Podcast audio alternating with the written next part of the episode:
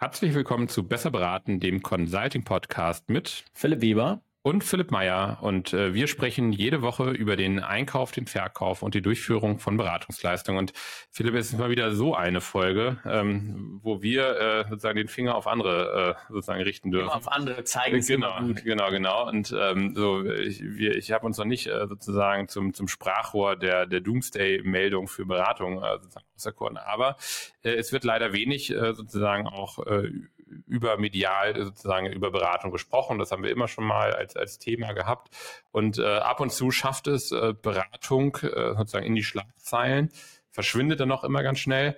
Heute äh, haben wir äh, den Titel McKinsey und die Klimakonferenz und der Spiegel schreibt in der letzten Woche die Untergangsberater. Ähm, wie ist das zu verstehen? Hol uns doch mal so ein bisschen ab. Was hat McKinsey nun verbrochen? Haben sie überhaupt was verbrochen? Ich habe verstanden, McKinsey kostet jetzt gar kein Geld mehr irgendwie. Die machen genau, das sogar das for ist, free. Genau, das also, ist das, das ist für alle Einkäuferinnen und Einkäufer so Takeaway 1. So, McKinsey kostet nichts heb uns doch mal so ein bisschen äh, oder sag uns ein bisschen, der Christian äh, Stöcker oder Stöcker äh, vom äh, Spiegel hat in seiner Kolumne ähm, eben über McKinseys Rolle bei der Klimakonferenz, die im November äh, in Dubai stattfindet, geschrieben.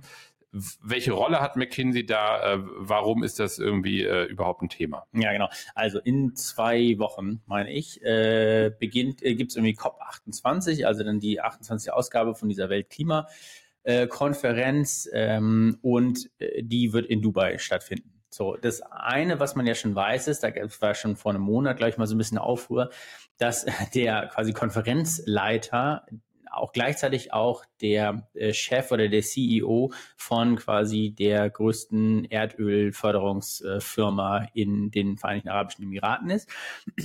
so, das ist schon mal das ein Zufall. Der hatte Zeit. Der, der hatte Zeit äh, und der macht irgendwas mit Energie und am Ende irgendwas mit Klima. Äh, und ähm, das andere Thema ist jetzt, was rausgekommen ist, ist, dass quasi er unterstützt wird in der Tagungsleitung und der inhaltlichen Konzeption, Ausarbeitung etc von McKinsey. Und die machen das Ganze sogar free of charge. Äh, also quasi pro bono wird da eine staatliche Organisation unterstützt. Äh, und äh, an sich ist das ja von außen betrachtet auch total gut. Ja, also eine Weltklimaorganisation professionell durchzumanagen, die entsprechenden Dokumente aufzubereiten und durchzuarbeiten. Das ist ja total äh, sinnstiftend. Ja, ich glaube, unser, das Interesse der Menschheit besteht ja darin, irgendwie zu überleben und äh, diesen Klimawandel auch irgendwie zumindest aufzuhalten. Und das sind ja schon Formate, muss man jetzt mal sagen. Ne? Das kennt man aus der Tagesschau. Da sitzen Hunderte, wenn nicht Tausende Delegierte, ne? unterschiedlichste. Äh, also es ist ja schon Arbeit, ja. die da entsteht. Ne? Riesig viel Arbeit, wo was zu tun top, ist. So, top ne? besetzt. Ja. ja. am Ende so wird da auch, äh, weiß nicht, ob der Herr Kanzler hinfliegt, aber die Außenministerin bestimmt, äh, Herr Habeck vielleicht auch. Weiß nicht. Also auf jeden Fall auch auch top besetzt. Mhm. So. Und äh, diese Organisation wird quasi, ne, ähm, ich sag mal, zumindest unterstützt durch die Organisation von McKinsey. Und McKinsey war auch so freundlich, ein Thesenpapier auch schon zu schreiben, denn am Ende diese Konferenzen haben ja immer ein erklärtes Ziel. Ne? Das kennt man aus Paris, da hat man sich ja geeinigt auf mhm. äh, dieses 1,5 Grad Ziel. Da muss es ja immer eine Abschlusserklärung geben und auch die hat McKinsey schon vorbereitet. Das ist auch rausgekommen. Äh, es ist jetzt aber so weich gekocht, dass man sich auf nur noch 50 Prozent der Emissionen äh, konzentriert, so dass es dann eigentlich man sagen muss, äh, ja, es macht Sinn, dass einfach McKinsey das äh, da, da quasi unterstützt, weil am Ende die ganz großen Kunden, nämlich zum Beispiel ExxonMobil, ja, Unterstellung, aber die ganzen großen quasi Erdöl- und Erdgasförderer, insbesondere in dieser Region halt auch, haben natürlich auch ein Interesse daran, dass jetzt vielleicht die Energiewende nicht ganz so schnell kommt. Äh, und da arbeitet McKinsey einfach auch äh, aktiv dran mit. So, das kann man jetzt kritisieren, was wir tun. Äh, das kann man aber auch legitim finden, weil am Ende einfach da ja, wirtschaftliche Interessen vertreten werden. Und der, den Kritikpunkt, den ich eigentlich nur daran mhm. habe, ist, dass wenn man McKinsey.de eingibt, äh, da man zugetextet wird mit irgendwelchen Green Purpose äh, Sachen, ja, äh, was man da alles Tolles machen kann ja. und warum das irgendwie gut ist. Und ähm, das stört mich einfach nur. Also ich, ich zitiere mal, ne, Win Green and Grow. Wir sind überzeugt, es ist essentiell, die Dekarbonisierung konsequent voranzutreiben und gleichzeitig Innovation, nachhaltiges Wirtschaftswachstum und die Wettbewerbsfähigkeit im internationalen Kontext zu stärken. Die Skalierung von Klimatechnologien in den kommenden Monaten und Jahren müssen signifikant beschleunigt werden und sie birgt die größte Chance für Unternehmen, Win Green and Grow. Das ist doch eigentlich. Ja, I call Bullshit. Naja, das ist doch, also ich frage jetzt einfach ein bisschen provokant, ne? ich verstehe deinen Punkt natürlich, aber wieso, wenn du es nochmal so ein bisschen auseinander formulieren kannst, weil dass man jetzt erstmal mit dem Purpose, den man auch als Berater und natürlich als McKinsey, kann man sagen, das ist McKinsey Deutschland, eine ganz andere Organisation als McKinsey Middle East, so, ich will, will das jetzt nicht rechtfertigen, aber wenn ich jetzt als McKinsey global mich auch einer gewissen Vision verschreibe, dann erstmal auch sage, ich unterstütze hier ja auch, wie du genau gesagt hast, ein, ein gesamtgesellschaftlich unterstützenswertes Ziel, nämlich so eine, eine Klimakonferenz zu organisieren, wo es ja, wie du genau gesagt hast, auch um so die Zukunft ne, irgendwie de, de, also der Welt geht. Ähm, vielleicht kannst du mal so ein bisschen herausarbeiten, der Konflikt liegt ja, und deswegen schreibt ja auch der Spiegel, so die Untergangsberater, wo liegt denn die beratende Tätigkeit oder diese, dieser schmale Grad zwischen, wo mache ich eine eigene Agenda, dieses ne, bisschen Lobbying, eigene Thesenpapiere versus ich bin doch nur da, ne, unschuldig, um quasi mit 100 Leuten so eine Projektorganisation äh, zu unterstützen. Also wo ist der Konflikt nochmal? Ja, genau. Also der, genau. der, Konflikt aus meiner Sicht besteht halt immer darin, dass halt nicht ganz klar ist, wer so die Auftraggeber sind. Ja, mhm. dass man irgendwie verschiedene Regierungen, die auch meinetwegen sogar in, unterschiedliche Interessen haben, gleichzeitig berät. Ja, das ist halt bei Kanzleien ganz klar geregelt, äh, quasi welches Mandat du haben kannst und welches nicht. Und in der Beratung verschwimmt das halt einfach. Und mhm. das ist halt auch hier eigentlich genau wieder aus meiner Sicht diese Trendschärfe. Das ist alles so blurry und geht so in einem über und keiner weiß so richtig, was so der andere macht. Ja, und mhm. natürlich kann ich sagen, Mensch, okay, ich ähm, biete meine Beratungsleistung auf der einen Seite for free an, aber auf der anderen Seite werde ich ja auch bezahlt, einfach mit auch wahrscheinlich sehr guten Tagessätzen. Ähm, und diese, dieser Interessenskonflikt, der wird halt auch nicht offen dargestellt, äh, sondern der existiert irgendwie. Vielleicht in der Organisation, vielleicht aber auch nicht. Und mich stört die Intransparenz. Mich stört aber auch, ähm, naja, dieses, diese, diese, dieses ganze Purpose-Getue, wenn es doch eigentlich nicht so ist. Mhm. Und aus, es ist aus meiner Sicht völlig legitim zu sagen, das interessiert mich alles gar nicht, ja. mir geht es hier um die Kohle.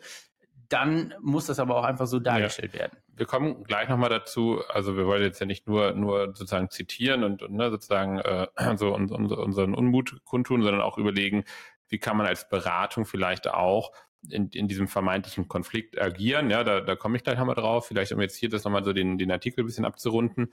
Ähm, und ich glaube, da ist auch so ein bisschen die Gefahr, wenn ich mir allein schon mal die Einleitung auch von dem Artikel anschaue, wir verlinken das dann, ne? irgendwie so, der Konferenzpräsident ist Ölmanager, er hat einen selbstmörderischen Plan für die Klimapolitik. Zitat so, McKinsey sei Dank. Ja, also es ist ja gerade bei den großen Beratungsbrands ähm, äh, oftmals auch so, dass die auch so ein bisschen einfach als Feigenblatt hergenommen werden. Ne? Man kennt so ein bisschen dieses Bild, ja, oh, der Mittelständler muss 100 Stellen abbauen. Ah, ich als Inhaber, ich würde mich ja dagegen wehren, aber die Experten von McKinsey haben gesagt, so, ne, die 20 Prozent, die müssen wir noch rausschwitzen. Also dieses, ne, die Brand davor stellen. Und hier sprechen wir aber nicht von einer von, von einer sozusagen, sagen, monol einer monolithischen Unternehmensentscheidung, sondern wir sprechen hier von sozusagen ja auch politischen Auswirkungen, die das haben kann. Und es wirkt halt so, zumindest in der öffentlichen Wahrnehmung, man versteckt sich äh, sozusagen hinter diesen äh, Thesenpapieren der, der Beratung. Ja, klar. So, äh, das, auf jeden, das auf jeden Fall. Und ähm, in dem Moment, wo ich die Brand habe, kann ich die ja auch dafür nutzen. Ich, mhm. Das ist auch legitim. So, dann kann ich auch sagen, okay, wir stellen doch hier uns, quasi, nee, wir stellen uns hier mit der mit dem Gesicht in die Gischt und mhm. ne, stehen so ganz vorne irgendwie.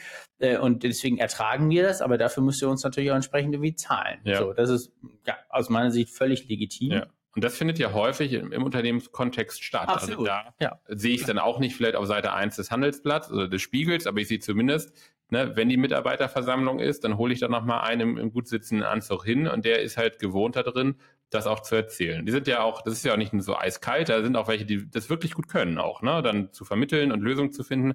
Aber hier in diesem Kontext, ich erwarte jetzt ja nicht den McKinsey-Partner auf der Bühne und das ne, sozusagen die politische Abschlusserklärung da zu halten. Ja, also äh, mich stört ja immer auch, also mich stört ja diese, diese Intransparenz. Mhm. Ja, dass es einfach ist, äh, ja, es gibt irgendwie ein Lobbyregister, aber natürlich auch nicht irgendwie global.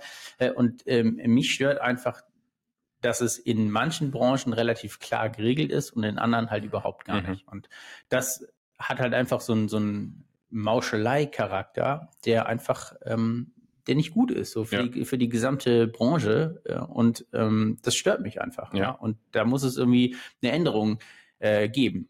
Ja. Jetzt hattest du eben schon gesagt, also ne, dieses, ne, so Zitat, ganze Purpose-Getue von Beratung gut, ähm, Beratungen ja, bauen jetzt weder irgendwie Rohstoffe ab, noch äh, irgendwie betreiben sie irgendwie welche Fabriken.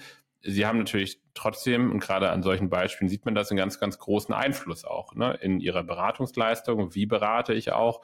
Ähm, so der Klassiker ist, was kann ich als Beratung tun? Irgendwie weniger zu reisen, wenn es jetzt mal so ne, um, um irgendwie die, die einfachen äh, umweltseitigen Ziele gibt du hattest so ein bisschen gesagt, okay, also es ist auch legitim, wenn man sagt, das interessiert mich alles nicht. Ich laufe sozusagen so ein bisschen dem, dem Euro nach. Aber wie kommt man als Beratung vielleicht so ein bisschen aus diesem Dilemma raus, wenn wir es jetzt mal so ein bisschen weg vom Artikel nehmen, zu sagen, ich habe vielleicht ein, ich werde angefragt, muss jetzt ja nicht gleich die Weltklimakonferenz sein, sondern ähm, ich werde angefragt vom äh, Stadtwerk XY, die haben jetzt hier das vertragliche Go, irgendwie eine Wärmeplanung zu machen. Vielleicht haben die aber gar kein Interesse, weil die Gasnetze laufen noch. Und also weißt du, es gibt es ja auch im Kleinen. Ne? Und äh, wie, wie, wie komme ich als Beratung, jetzt kann ich sagen, das werfe ich alles über Bord, aber hast du noch vielleicht so ein, zwei Ideen, wie eine Beratung auch vielleicht den Kunden hinterfragen kann? Oder was können Kriterien sein, um das vielleicht nicht komplett über Bord zu werfen als Beratung? Ja, genau. Also so, zum einen glaube ich, ähm, es ist halt immer die Frage, ob du sagst, das muss man sich leisten können. Mhm. Das ist halt auch, also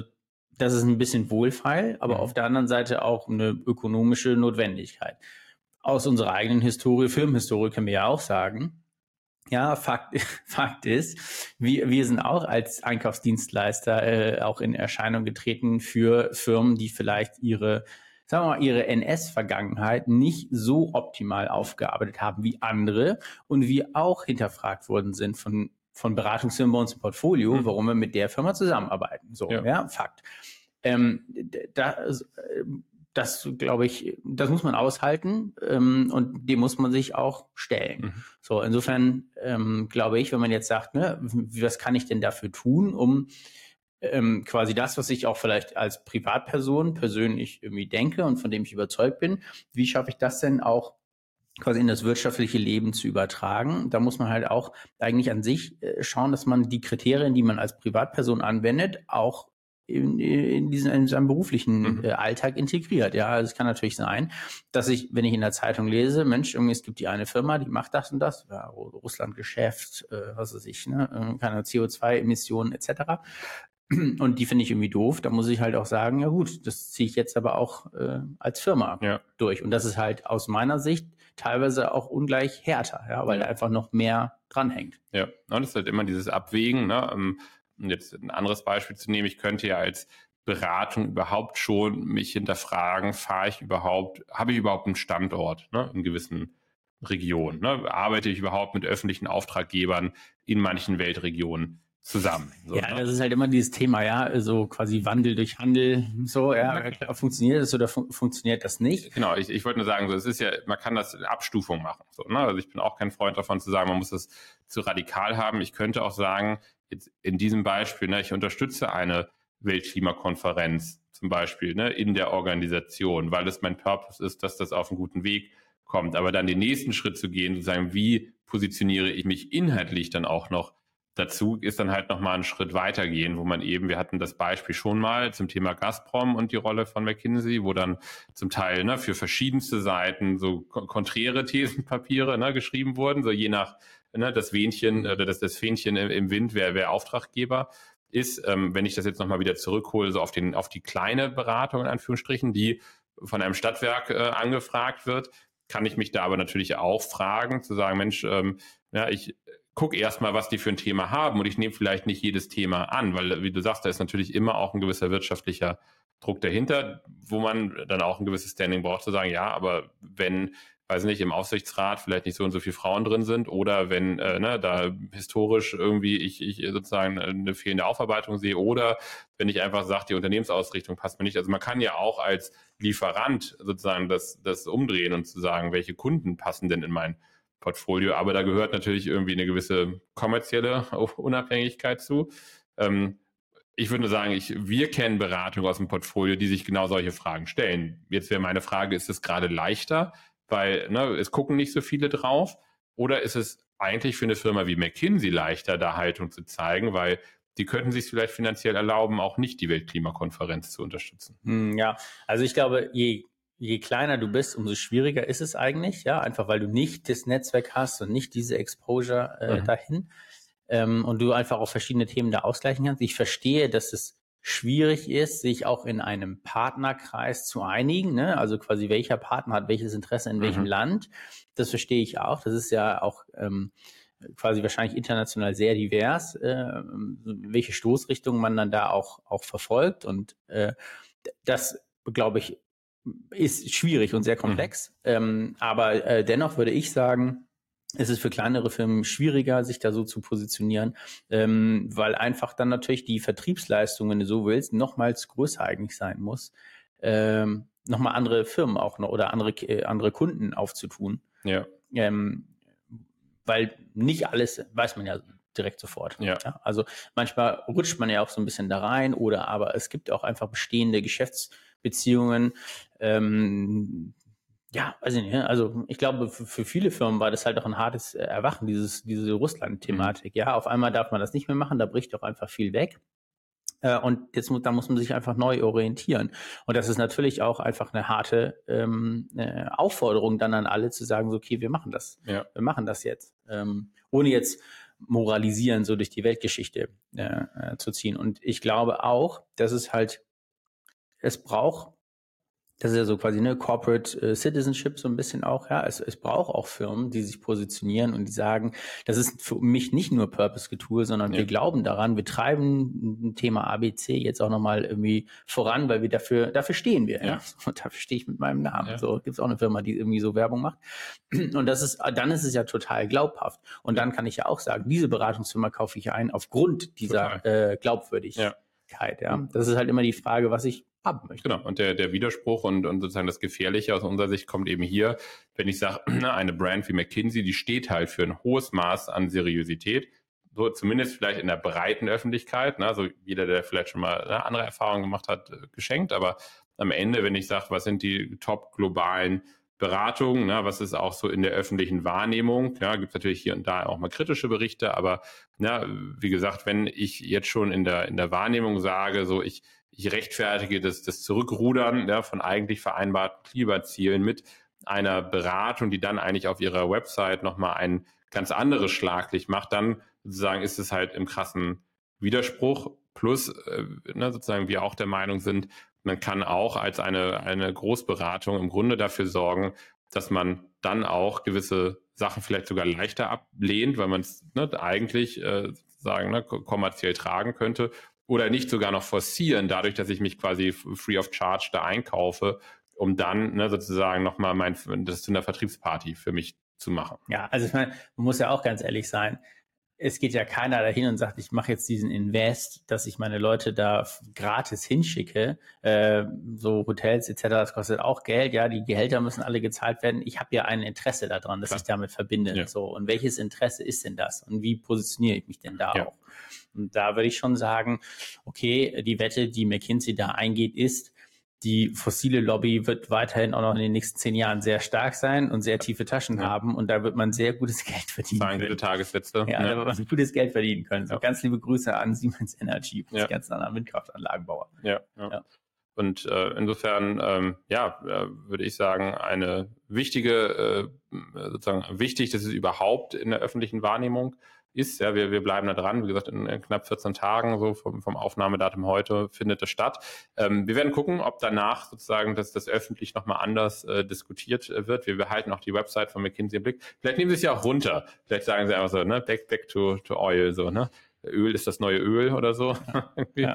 Ähm, insofern, Philipp, vielen, vielen Dank, dass du uns da auf das Thema äh, gestoßen hast äh, und, und das sozusagen auch so mit äh, deiner Einschätzung und deiner Meinung auch nochmal unterlegt hast. Wir verlinken selbstverständlich den äh, Spiegelartikel auch unter dieser Folge, dass man sich das da auch nochmal von dem äh, Christian Stöcker nochmal durchlesen ähm, kann, was da auch die Hintergründe sind.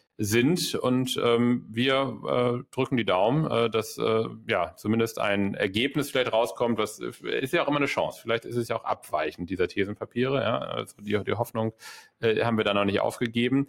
Ähm, wir bedanken uns bei allen Hörerinnen und Hörern, ähm, möchten auch nochmal dafür werben, dass man diesen Podcast natürlich auch abonnieren kann. Ja, man, ich habe das letztens gesehen, auch bei Spotify kann man auch Sterne vergeben und auch bei Apple kann man das tun. Insofern Ähm, das äh, hilft uns in der Sichtbarkeit, damit wir natürlich solche Themen ähm, auch sozusagen einem größeren Publikum äh, zur Verfügung stellen können, weil das muss man ehrlicherweise sagen, diese Folgen, ne, so EY-Skandal, McKinsey, BCG und na, ne, also das sind schon die Folgen, die auch sozusagen am meisten äh, sich angehört äh, werden. Wenn wir, wir halten diesen, diesen, äh, den Shitstorm, den es dann vielleicht irgendwann von den ganz Großen gibt, äh, wenn sie darauf aufmerksam werden, äh, aus, ja, und ähm, freuen uns aber natürlich, wenn ihr äh, diese Folge teilt und positiv bewertet. Philipp, ähm, hast du noch abschließende Worte? zu, dieser, äh, zu dieser Causa nee, die Klimakonferenz. Zu dieser Causa nicht, aber man muss, äh, ich freue mich schon, wir sitzen ja quasi auf gepackten Koffern, ja. äh, denn wir fahren morgen nach äh, Kopenhagen äh, in, besuchen unser neues Office und werden eine, äh, es gibt eine, eine Dänemark Edition. Genau. Wir müssen uns noch überlegen, was wir da machen. Müssen wir gucken, wie dieses KI-Programm heißt, dass wir das dann auch in Dänisch irgendwie äh, übersetzen lassen können simultan. Aber genau, vielleicht kriegen wir die Begrüßung oder die Verabschiedung hin äh, auf Dänisch. Genau, das ist äh, ein, ein guter Cliffhanger äh, bis zur nächsten Woche. Und insofern sage ich äh, an alle vielen, vielen Dank und äh, wünsche noch ein frohes Schaffen und äh, bis nächste Woche. Bis nächste Woche. Ciao. Tschüss.